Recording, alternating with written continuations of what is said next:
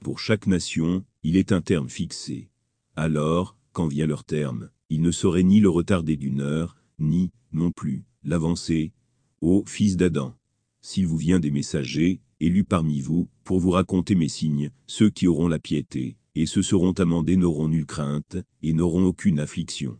Et ceux qui auront traité nos signes de mensonges, et s'en seront détournés méprisants, ceux-là sont les gens voués au feu, et là ils séjourneront pour l'éternité.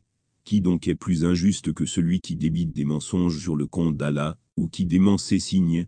À cela parviendra leur part prescrite, jusqu'à ce que nos envoyés parmi les anges viennent reprendre leurs âmes et leur disent Que sont devenus ceux que vous invoquiez en dehors d'Allah? Eux répondront Ils nous ont abandonnés. Et c'est ainsi qu'ils témoigneront eux-mêmes qu'ils étaient dénégateurs. 7. De 34 à 37 le verdict de l'enfer ou du paradis pour l'homme est donné sur la base de sa réaction à la vérité.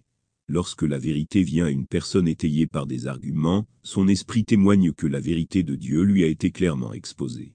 Maintenant, il ne lui reste plus aucun plaidoyer, aucune excuse qu'on ne lui ait pas montré le bon chemin. Mais, si même après avoir dit la vérité, il la réfute, il est certain que sa réponse est le résultat de l'arrogance. Un complexe de supériorité l'empêche d'accorder à la vérité une place de choix, alors qu'il accepte lui-même une position inférieure.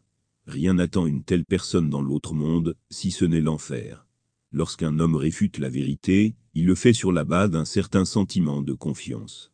Parfois cette confiance est basée sur la richesse et le pouvoir, parfois sur l'honneur et la popularité les choses matérielles qui lui sont fournies aux fins de l'épreuve en viennent à être considérées par lui comme des supports fiables, et il est sûr qu'il ne subira aucun mal s'il se tient sur un terrain solide. Mais c'est sa plus grande idée fausse. Le jour du jugement, lorsque ces supports éphémères l'auront quitté, il deviendra clair qu'il avait toujours rejeté la vérité par arrogance, utilisant les nombreux mots à sa disposition, pour justifier son refus de la vérité sur de faux motifs de principe.